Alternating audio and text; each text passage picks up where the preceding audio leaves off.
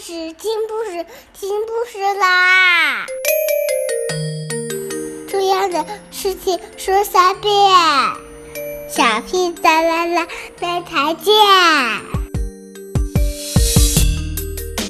快来听故事吧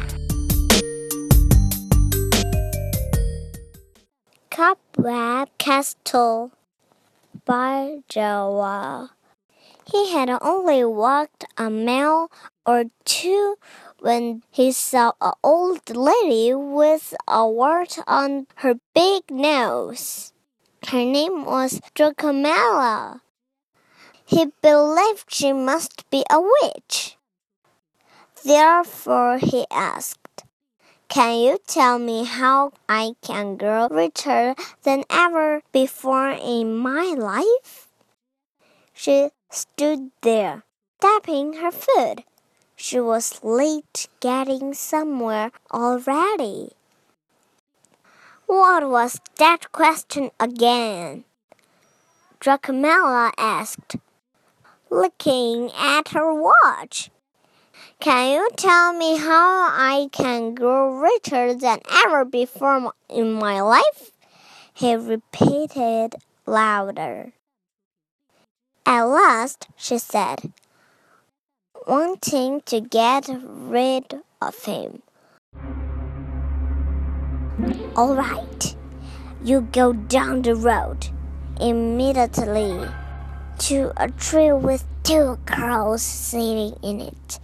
If you speak to the right crow, he probably will tell you what you must do.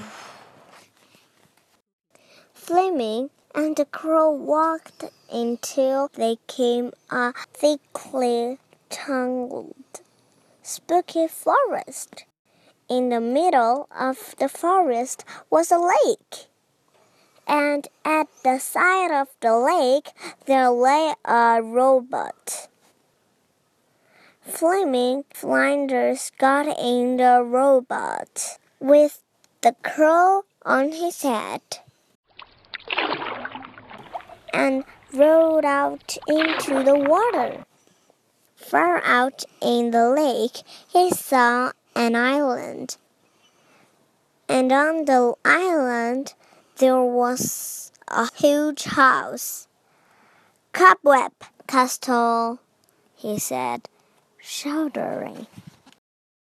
Yes, I am from the bakery. Fleming Flinders light in his teeth. But the bread has fallen into the water.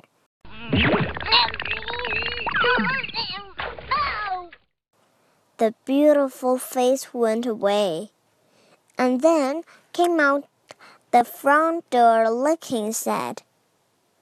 Are you a princess?